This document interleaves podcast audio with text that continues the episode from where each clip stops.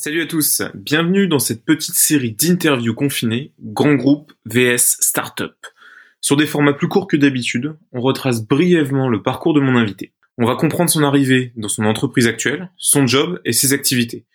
Puis on va prendre un petit peu de recul sur un accomplissement, que ce soit un succès ou un échec dans cette expérience, et essayer de comprendre les avantages et les inconvénients de la structure où il travaille, que ce soit un grand groupe, une PME ou une startup.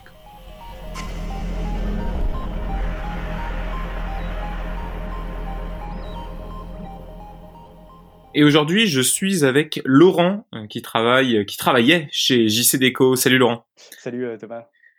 Laurent, aujourd'hui, on va parler de trois univers finalement au travers desquels tu es passé. Tu as commencé par le conseil après tes études d'ingénieur. Tu es allé dans le monde de la start-up pour finir dans le monde du grand groupe.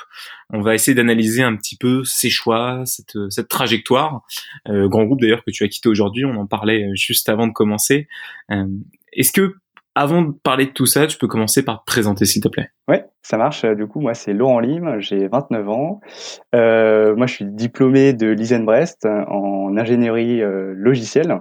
J'ai fait euh, la plupart de mon parcours euh, en alternance, ce qui m'a permis de travailler au départ comme développeur, à la fois chez Thales, dans la branche système aéroporté, à l'INRA, l'Institut national de la recherche agronomique, et après de m'orienter ensuite plutôt vers du product management, notamment dans une d'entreprise qui s'appelle maintenant Airship et qui faisait du euh, tracking euh, mobile. Et puis, euh, une fois diplômé, je me suis orienté vers le domaine du conseil, puisque je voulais vraiment avoir différentes missions, différents contextes métiers, et pour travailler vraiment sur la technique et le fonctionnel. Et c'est ce qu'on peut retrouver dans le domaine du conseil. Et c'est pourquoi, une fois diplômé, j'ai rejoint Wavestone, qui est un cabinet de conseil en management et système d'information, j'y suis resté trois ans, ce qui m'a permis de faire euh, une grande variété de missions chez différentes typologies de clients, des banques, dans le secteur de l'énergie également, dans le secteur du luxe. Et puis c'est vraiment ma dernière mission dans euh, l'environnement de l'énergie qui m'a beaucoup plu et qui m'a décidé à aller vers le monde du startup. Donc je vais t'expliquer pourquoi. donc à la base, j'étais missionné pour déployer une solution qui s'appelle des MDM, donc en gros, c'est pour gérer euh, des terminaux mobiles, donc euh, des tablettes et des smartphones. Et donc à la base, il y avait un POC qui avait été fait avec cette solution. Alors juste, est-ce que tu peux définir ce que c'est un POC Tout le monde ne euh, connaît pas forcément. Donc un POC, c'est un proof of concept. C'est une première étape pour tester une solution qui vient d'être déployée, qui est assez nouvelle. Donc là, c'était le, ce qu'on appelle un mobile device management qui s'appelle AirWatch et donc, il y avait un POC qui a été fait sur 200 personnes, sur des techniciens euh, dans l'énergie. Et euh, moi, mon rôle, c'était vraiment de euh, déployer cette solution à l'échelle et de passer de voilà 200 personnes à plus de 4000 personnes. C'est-à-dire déployer des smartphones, des tablettes et des applications métiers qui vont permettre d'améliorer le quotidien de différentes personnes. Donc, ça peut être les techniciens, les commerciaux et les personnes du siège. Et puis au bout d'un an, euh, je me suis rendu compte que euh, les personnes voilà dans l'énergie, euh, les techniciens, ce sont des personnes plutôt âgées, pas trop digital natives et qu'ils avaient un vrai besoin d'accompagnement sur comment utiliser ces nouvelles technologies. Et donc, j'ai convaincu ma cliente de faire un, un, MVP, donc un Minimal Viable Product, une petite application pour qu'ils puissent prendre un rendez-vous avec un expert en technologie pour monter un espèce de Genius Bar-like. Donc euh, c'est un peu comme à l'Apple Store. Euh, dès qu'on a un problème avec son téléphone, on prend un rendez-vous, on va à l'Apple Store et puis il y a quelqu'un qui va euh, nous aider à résoudre notre problème. Donc là, l'idée c'était de faire la même chose, mais à l'intérieur de cette entreprise. Et donc j'ai développé voilà ma petite application. Et puis petit à petit, on a eu pas mal de gens qui venaient pour prendre des rendez-vous, pour qu'on puisse leur expliquer de visu euh, voilà comment ça marche. Ils étaient vraiment très contents. Et petit à petit, bah, ça a fait pas mal de bruit. Et puis on a été sponsorisé par euh, la DSI du groupe, qui euh, voilà qui m'a dit bah Laurent, ton application c'est super. Maintenant, moi ce que je te propose, c'est de l'industrialiser et de la mettre un peu dans les clous des process de l'entreprise. Et donc là, je suis passé plutôt vers un rôle de, product owner, c'est-à-dire on a revu avec l'ensemble de, de, leurs équipes techniques, hein, parce qu'ils montaient une petite équipe d'innovation pour euh, développer des applications mobiles. Product owner, peut-être pour euh, pour expliquer un petit peu euh, ceux qui sont pas forcément très familiarisés avec le digital, mais grosso modo, si je résume vraiment, c'est chef de projet pour développer une application, tout un ensemble, tout un système autour de cette application dont tu parles. Ça? Voilà. Du coup, c'est vraiment un rôle où en fait on va être là à faire, on est à la croisée entre voilà les métiers, la technique et le design. Et donc là, euh, mon rôle, c'était de revoir avec euh, leur designer euh, toutes mes interfaces pour qu'elles soient les plus fluides possibles, pour qu'on puisse proposer une expérience utilisateur vraiment très simple. Et donc, voilà, pendant six mois, on a réussi à, développer une application à la fois sur Android, sur iOS, et à la fois d'avoir un back-end web pour que les personnes puissent créer des rendez-vous. Donc ça, c'était six derniers mois chez Wavestone, voilà. où tu es à fond sur ce projet-là. Exactement. Et puis, euh, voilà, c'est vraiment cette ambiance euh, agile, euh, on va très vite, on crée les choses, qui, qui m'a donné envie d'aller dans une startup. Et c'est pourquoi j'ai rejoint la société InPost. Et comment, comment tu trouves InPost? Alors InPost, c'est du coup au moment où je cherchais, en fait, un cabinet de conseil un cabinet de recrutement pardon, qui m'a contacté et qui m'a parlé de la société InPost que je ne connaissais pas. Et au final, ça s'est fait assez rapidement. Donc InPost, ils te recrutent. Qu'est-ce que tu fais en arrivant chez eux? C'est quoi tes premières missions? Oui, du coup, ils m'ont recruté en tant que responsable IT au départ. Et mon rôle, c'était d'accompagner les clients, donc à la fois les, transporteurs et les commerçants, à proposer euh, la solution InPost. Donc la solution InPost, en fait, c'est des consignes automatisées qu'on va mettre un peu partout euh, dans les villes pour recevoir ces colis. C'est ce que c'est les concurrents en fait euh, d'Amazon Locker aujourd'hui. Euh, ouais, on a, on a reçu Pierre sur ce podcast qui nous qui nous en avait parlé. Je le remercie d'ailleurs Pierre qui m'a donné ton contact euh, pour ton pour qu'on puisse discuter de ton parcours. Donc chez InPost, euh, qu'est-ce que tu trouves dans en termes de gestion de projet euh, qu'est-ce qui t'a plu dans la gestion de projet dans une startup? Alors euh, moi, ce qui, ce qui m'a plu, c'est que bah, dans une startup, euh, c'est vrai qu'on est quand même très proche du business, très proche du coup bah, du top management. Hein. Il n'y a pas, il a pas 26 000 échelons. On est une petite équipe, les décisions se prennent très rapidement. Et après, quand on arrive voilà dans une startup d'un point de vue gestion de projet, ça change vraiment du, cabinet de conseil quoi. Dans le cabinet de conseil, tout est carré, on a déjà tous les process, etc. Et là, mon rôle c'était de mettre en place euh, cette partie euh, gestion de projet avec euh, les méthodes que j'ai pu acquérir du coup chez Waystone. Donc c'est intéressant ça de se dire finalement, tu as pris de l'expérience chez Waystone, tu as acquis du savoir-faire que derrière tu as pu réutiliser dans le lancement et dans le déploiement de la startup InPost. Exactement.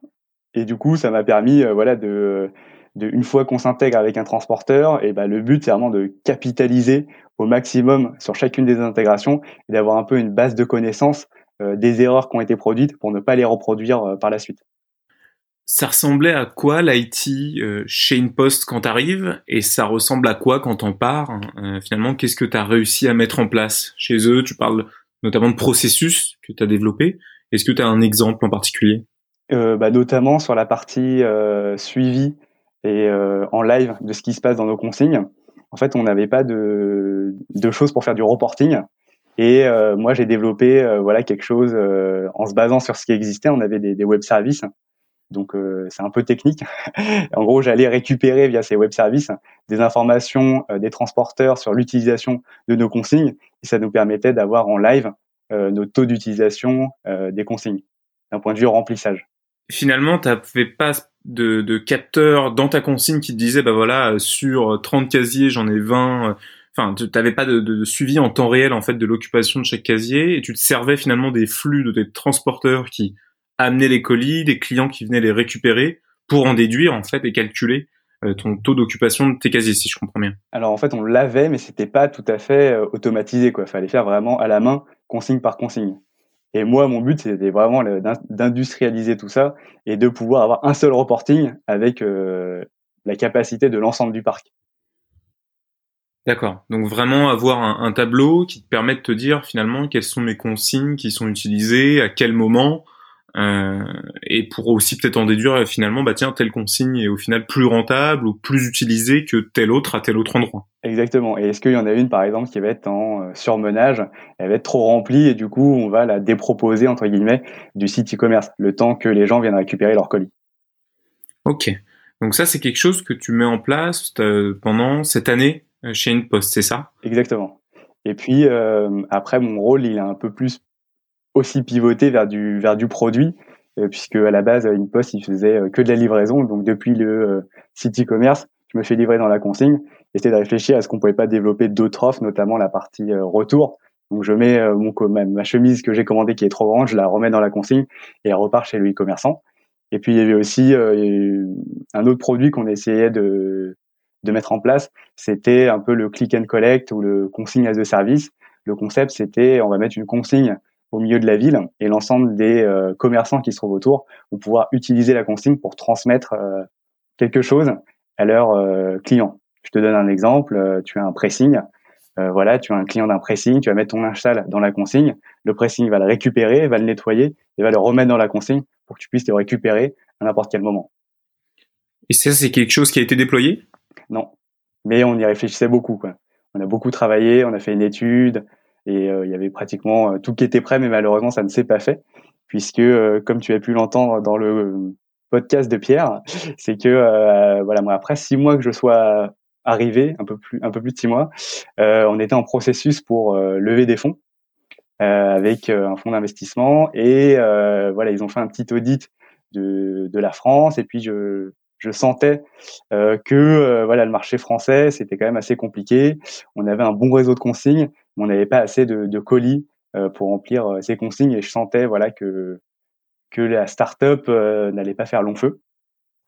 Et donc bah, pour ce projet-là, ils ont préféré garder les consignes en Pologne pour ne pas en déployer de, de nouvelles en France. Et donc à ce moment-là, toi tu décides de partir chez une poste et pourquoi finalement, j'aimerais bien revenir un peu là-dessus, pourquoi tu choisis de quitter finalement cet univers de start-up pour rejoindre un grand groupe, euh, en l'occurrence JC Deco bah, c'est vrai que je me suis posé après une pause, je me suis quand même posé pas mal de, questions. Je me suis dit est-ce que voilà, je retourne dans une startup, est-ce que je retourne dans un grand groupe? Et puis euh, voilà, j'ai vu que euh, bah, notamment chez JC Deco, euh, c'est un cabinet de, recrutement qui m'a contacté. Et euh, voilà, j'ai passé des entretiens avec eux. Et puis j'ai compris que en fait dans ces grands groupes, bah, ils sont quand même en pleine transformation euh, digitale, on l'entend partout, transformation numérique. Et là, lors des entretiens, j'ai vraiment senti qu'ils avaient voilà, ils avaient repris un peu les codes qu'on peut retrouver dans les startups, euh, l'agilité, euh, les petites équipes autonomes. Là, ils allaient mettre en place ce qu'on appelle le DevOps. C'est le concept qui consiste à rapprocher les développeurs et euh, les personnes qui sont en charge des opérations, donc de la maintenance du produit en production, pour les rassembler dans une seule équipe pour pouvoir réduire le time to market et pour que les développeurs puissent comprendre les problématiques des ops et inversement. Donc time to market, c'est euh, le temps finalement euh, de développement de ton produit, euh, le temps qu'il va mettre à atteindre un marché et à sortir. Exactement. Et donc, je sentais qu'ils avaient quand même une certaine, une bonne maturité au niveau des pratiques et de la partie technologie, puisqu'ils avaient aussi l'ensemble de leurs infrastructures dans le cloud. Et c'est vrai que c'est, ça m'a séduit de, voilà, de pouvoir aller dans un grand groupe et d'être dans une équipe avec un esprit startup, quoi ça, c'est quelque chose qu'ils ont, qui t'ont montré au cours de ces entretiens. Et une fois que tu t'es retrouvé chez JC Deco, est-ce que c'est quelque chose effectivement qui s'est produit? Est-ce que tu as retrouvé toute cette flexibilité qui te plaisait en startup? Est-ce que tu as trouvé aussi d'autres choses qui t'avais pas forcément à l'époque chez InPost? Euh, donc euh, oui, bah, j'ai retrouvé. Euh, enfin, ils m'ont pas menti. ils étaient bien agiles, ils avaient bien toutes ces méthodes. On était une petite équipe assez autonome. Et puis euh, moi, ce que j'ai vu, c'est que JC Deco, ils ont quand même un énorme savoir-faire et que euh, donc notamment moi j'étais dans l'équipe qui faisait des euh, mobiliers urbains interactifs hein, et notamment des écrans euh, digitaux serviciels. Donc c'est des espèces de, de gros iPads on peut dire qu'on va mettre dans des abribus avec des applications mobiles qu'on va customiser par rapport aux besoins des villes. Et donc dans cette équipe ils maîtrisaient toute la chaîne en fait. On faisait du hardware du software euh, de l'OS. Enfin, c'était euh, assez incroyable.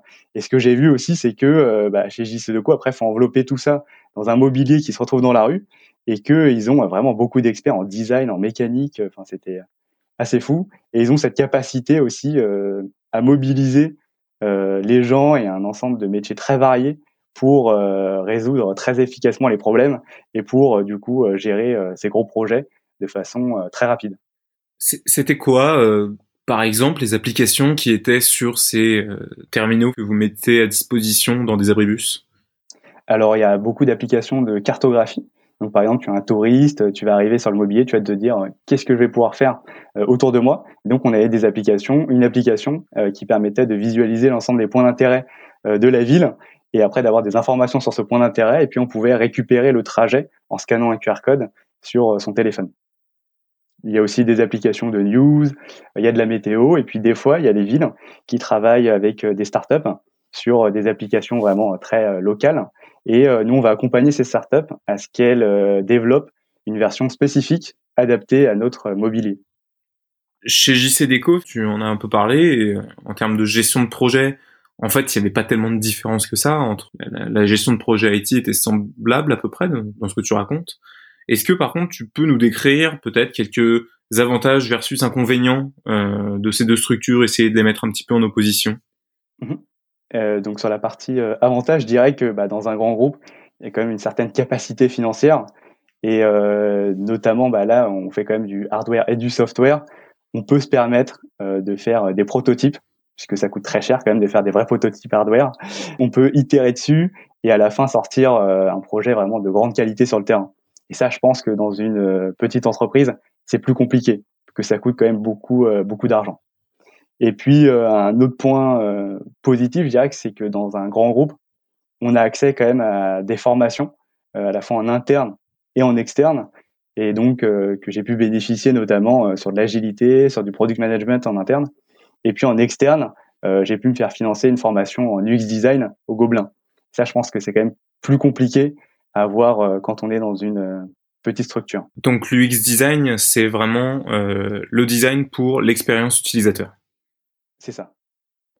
Qu'est-ce que tu as trouvé peut-être comme limite chez JC Deco Qu'est-ce qui peut-être est-ce qu'il y a des choses qui t'ont un peu frustré que tu par exemple avais avant chez une poste et que t'as pas retrouvé chez eux? Bah du coup quand on est dans un grand groupe, bien sûr il y a plusieurs niveaux et donc il y a une certaine il y a beaucoup de faut beaucoup de validation, une, certaine lenteur dans la prise de décision. Et c'est là où on voit, euh, voilà, euh, ok, on est une petite équipe agile, mais quand il y a des décisions importantes à prendre, euh, faut faire valider par le N plus 2, N plus 3, N plus 4. Alors que dans la startup, tout va beaucoup plus vite en fait. Vu qu'il y a moins d'échelons, ça va beaucoup plus vite. Et puis dans le grand groupe, il y a aussi euh, la question des budgets, hein, puisque les budgets ne sont pas illimités. Et lorsqu'on veut faire des projets, voilà, faut, faut aller défendre ces budgets euh, auprès de ses supérieurs. C'est ce qui permet aussi de justifier, euh, voilà, euh, les ressources dont on a besoin, les personnes qui travaillent avec nous. Ce que tu, ce que je comprends, c'est que euh, dans le grand groupe, tu vas pouvoir bénéficier de plus gros budgets, mais par contre en amont, ça nécessite de quand même beaucoup préparer euh, cet investissement en allant défendre vis-à-vis euh, des gens qui ont un peu le, les, cordons de la bourse. C'est ça. JC Déco, c'est une aventure qui a duré un petit peu plus de deux ans. Euh, pourquoi finalement tu en es parti de chez JC Déco alors moi j'étais euh, très bien voilà chez, chez JC Deco. Et c'est vrai que j'avais un projet personnel depuis un, petit moment avec ma compagne qui était de, faire un, tour du monde euh, pendant 11 euh, mois. Et puis c'est vrai qu'à chaque fois voilà on, on, décalait parce qu'il y a eu les opportunités professionnelles. Et après on a voulu s'installer et du coup à chaque fois on repoussait et puis à un moment on s'est dit bon ok on part à cette date là et on va tout faire pour pour partir en tour du monde. Ça s'est lancé quand ce tour du monde? Ça s'est lancé lors de nos derniers voyages, genre un an avant. Un an avant euh, de, de prendre cette décision, voilà, on s'est dit, voilà, maintenant on a un an à partir de maintenant pour euh, préparer ce voyage. Donc un an de préparation. Avec JC Deco, est-ce que tu as réussi à avoir un accord? Est-ce que euh, euh, parce qu'il y a pas mal de congés sabbatiques aussi dans ces grands groupes qui sont des fois autorisés de six mois, un an, ou pas du tout, tu as remis une lettre de démission et puis bah tu t'es dit euh, on verra en revenant euh, de ce voyage, quoi.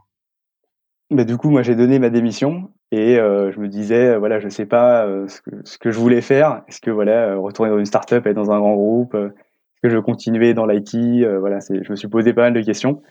Et du coup, bah, le mieux, c'était pour moi de, démissionner et de voir quand j'allais revenir. Ah, mais j'aurais dû appeler ces, ces, petites émissions grand groupe versus startup versus tour du monde. J'en étais sûr. Bon, et du coup, ce que j'ai pu comprendre, c'est que bah, ce tour du monde qui vient juste de se finir pour cause de Covid-19. Exactement, c'est ça. Ok. Et quelques idées, euh, qu'est-ce que tu te poses par exemple aujourd'hui comme question? Euh, Où est-ce que tu en es hein, de ta réflexion vis-à-vis euh, voilà des, des mois, des années à venir Est-ce que tu as réussi à trouver cette réponse que plutôt de start-up, plutôt grand groupe Puis en plus, ce qui serait très drôle, c'est que là, tu me réponds quelque chose et que tu fasses complètement l'opposé dans les mois à venir, quoi. Exactement. Du coup, start-up, grand groupe, pour moi, il n'y a pas trop de, il y a pas trop de débat parce qu'en fait, chacun a ses avantages et ses inconvénients. Ce que j'ai vu et ce que je me dis, c'est que aujourd'hui, les grands groupes, ils s'inspirent beaucoup de ce qu'on peut trouver en start-up et que euh, honnêtement là si je devais choisir euh, je ferais un non choix et que je serais plutôt ouvert euh, à start-up ou grand groupe quoi. je suis vraiment ouvert quoi. C'est difficile de choisir. Mais t'as raison comme ça là toutes les portes sont ouvertes après l'interview. Il y a pas de on pourra pas te reprocher hop hop hop dans l'interview là de la fabrique vous aviez dit vous aviez dit start-up donc on peut pas vous reprendre chez JCD quoi. Ok, bon, bah écoute, super. Et toujours dans l'IT, ou est-ce que justement, tu as peut-être aussi envie maintenant d'aller explorer d'autres d'autres sujets? Est-ce que tu as encore envie de travailler d'ailleurs dans l'industrie ou, pas du tout? Alors oui, j'aimerais bien continuer dans l'industrie. Euh, j'aime bien, euh, j'aime bien l'IoT. On entend beaucoup parler de, de, ça puisque je pense que c'est un bon compromis qui permet d'allier euh, le hardware et le software. Je suis assez d'accord. Hein. après, moi j'ai des petites réserves. Je sais pas tiens ce que tu en penses, mais sur l'IoT, on peut peut-être ouvrir un tout petit peu le débat. Euh, t'as as des idées, enfin t'as des exemples d'IoT comme ça qui te que tu trouves par contre très inspirant Parce que j'ai du mal moi à voir, tu vois, dans cette espèce de bulle de l'IoT des, des projets vraiment qui émergent et, et qui ont l'air d'avoir du sens quoi aujourd'hui. Bah, je pense que euh, dans notamment tout ce qui est chaîne de fabrication, etc. Je pense que ça va permettre aussi, euh, je sais pas, tu es dans une usine, d'avoir des capteurs pour te dire, voilà, la machine, elle a, elle a tourné tant de temps, faudrait peut-être la réviser, et du coup de vraiment euh, envoyer quelqu'un pour réparer la machine que quand c'est vraiment nécessaire. Ouais. Et du coup, d'optimiser, entre guillemets, ta, ta, tournée sur, sur les machines. Carrément, ouais. En, B2B, en fait, plus, effectivement, qu'en en B2C. Euh. Pour finir cette petite interview, peut-être un conseil de ton côté, quelque chose, euh, je sais pas, pour un jeune ou une jeune qui sortirait d'école et qui se dirait, bah tiens, j'ai bien envie d'aller bosser dans l'industrie, qu'est-ce que tu lui conseillerais? Moi, je dirais, peut-être d'abord d'aller, euh, je suis assez prudent, hein, d'aller dans un grand groupe ou un cabinet de conseil pour voir plein de choses, travailler sur différents projets, apprendre des méthodes et des process, de faire au début, il faut faire au maximum l'éponge, il faut apprendre au maximum et prendre du recul sur ce qu'on fait, et ensuite, pourquoi pas aller dans une startup pour voilà s'inspirer des méthodes qu'on a pu voir et d'appliquer les, les meilleures méthodes, je dirais, pour faire grandir la startup et puis, euh, je pense qu'il faut pas oublier aussi, parce que voilà, on parle de start-up et de grands groupes, que derrière tout grand groupe, au départ, euh, il y avait une start-up. Un grand groupe, c'est juste une start-up qui a réussi. Ben, merci beaucoup, euh, Laurent, pour ton témoignage. Merci Thomas.